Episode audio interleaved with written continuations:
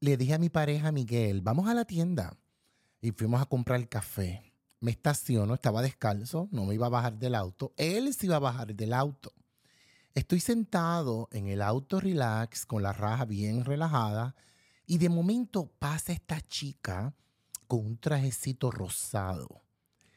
Entonces, de la cintura para arriba, vi la espalda un poco ancha, más de lo normal. Y dije, pues, ella eh, trabaja su cuerpo. Pero me pasó por la mente, ¿sería una chica trans?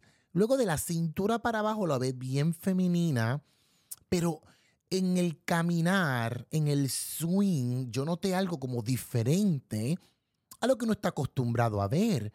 Y yo dije, ok, es una chica trans. Estoy esperando que salga mi pareja, sale, se siente en el auto y le dije, allá adentro, la chica que entró es una chica trans. Y me dijo, sí, es una chica trans. Y yo, ok. Y él me dijo, vámonos. Yo, no, no, no, no, no, no, no, no. Yo tengo que verla.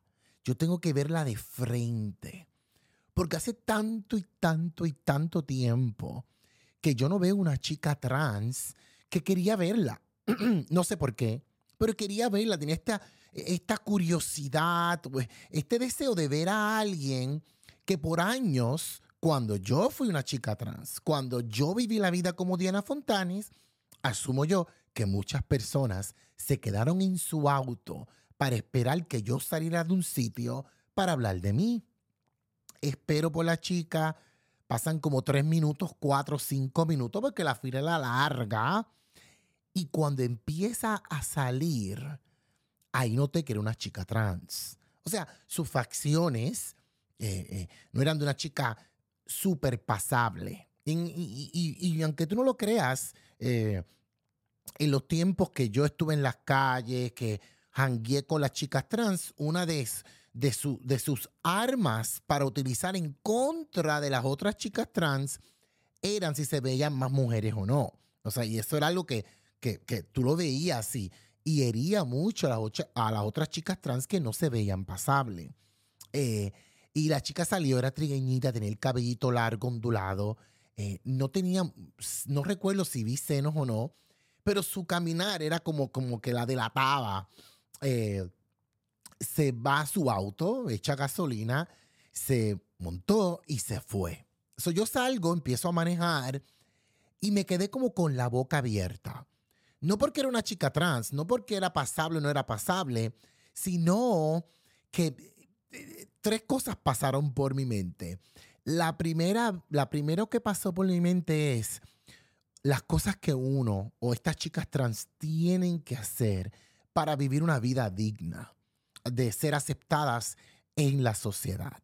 O sea, eh, y el derecho que ella, como todos tenemos, de poder entrar a una gasolinera y hacer lo nuestro sin ser apuntados y que las personas se burlen. Yo no me burlé de la chica, no es necesario, yo no soy ese tipo de persona, eh, pero eh, sentí esta empatía por ella porque me recordó a mí cuando yo era de Diana Fontanes y lo mucho que yo luché por ser aceptada. Y las cosas, todas las cosas que yo hice eh, como persona, como empresaria, para tener por lo menos una, un pedacito de respeto por la sociedad. So, eso fue lo, primero que pasó por mi mente. Luego de eso pasaron dos cosas bien interesantes y fue como, como que me, me llenó el coraje por dos personas específicas que le hacen mucho daño al progreso y a la lucha de la comunidad trans. La primera, las otras trans. Las chicas trans que le ponen valor al exterior y creen que el único medidor del valor de un ser humano es por su apariencia. Yo recuerdo que la, cuando yo jangueaba, y te estoy hablando no todas las chicas trans, pero la mayoría, especialmente las que son bien bonitas femeninas, algo, algo pasa en su masa encefálica que creen que ese es el valor de un ser humano y utilizan eso en contra de las otras chicas trans. Yo conocí una chica trans en Bridgeport, Connecticut, que la ayudé a transicionar y después se convirtió en Satanás. Ella usaba su cara, su belleza para humillar a las otras. Y de hecho, hasta la vi hace poco por YouTube hablando peste de las transexuales que no se veían mujer. eso es un serio problema en la sociedad de estas chicas trans. El otro problema más grande que veo que evita que las chicas trans vivan con dignidad, vivan con aceptación, vivan, eh, eh, eh, que puedan tener vidas plenas y llenas, son los hombres. No las mujeres, no la, no la comunidad gay, los hombres que les encantan las chicas transexuales. ¿Por qué ellos son un serio problema? Porque yo te apuesto, es más, el 99.99% de los hombres, si tienen una trans al frente y el cascarón se ve bien, se la van a comer. El hombre es visual, ¿ok? El hombre es visual, ¿ok? Y, es la sexualidad lo que los mueve. Entonces, si ven una trans que se ve muy bien, 99.99% de ellos se van a comer esa trans. El otro 0.01% que no se come una trans chica, ¿tú sabes por qué es? Porque no la conoce y no la tiene al frente. Y es la verdad. Ah, así, así es la vida. Pero ellos son un grave problema para la sociedad y para la comunidad y para la evolución y los derechos de las chicas trans, porque se las comen, les gustan, se enamoran, pero no hablan. Se quedan callados. No, ¿Alguna vez tú has visto una entrevista de un hombre diciendo, amo a esta chica trans? ¿Alguna vez tú has visto un artículo, un video de los chicos diciendo, amo a las chicas trans? Me encanta, estoy enamorado de una chica trans. Eso no lo hacen.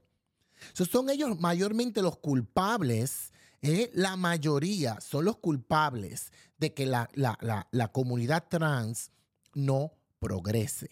Eh, y, te lo digo con el corazón en la mano. La mayoría, o sea, son los hombres, después de las chicas trans bellas, que tienen, no tienen más encefálica, vienen los chicos que se las comen y no le dicen al mundo, mire, es ok, yo amo una chica trans, me gusta me gusta. Si a ti no te gusta, si a ti no te.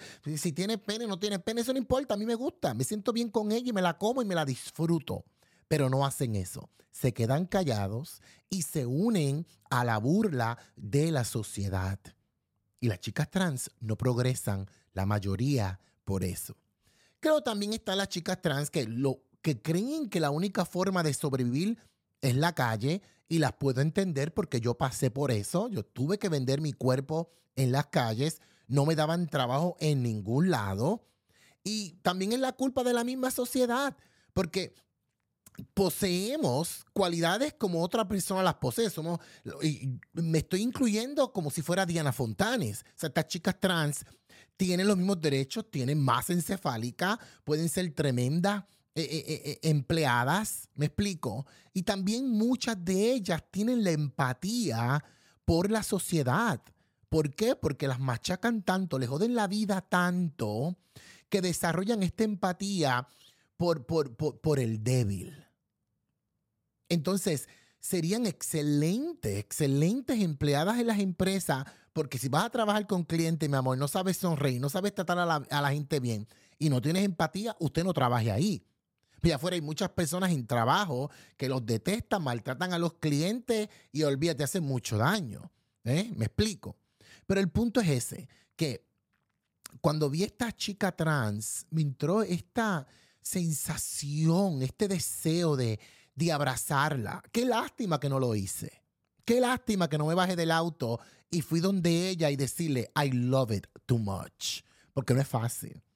No es fácil ponerte unos zapatos y pararte frente a la sociedad y decirle, esta soy yo. No es fácil porque la mayoría de los seres humanos no han evolucionado y tienen mentes tan y tan y tan cerradas por todo lo diferente que no permiten y atrasan a los demás. Y estamos hablando desde las mismas madres que no aceptan a sus hijos trans, la sociedad, la maldita religión, ¿ok? Que lo único que hacen es manipular y comerte el cerebro y hacerte una baba, de la sociedad, ¿ok?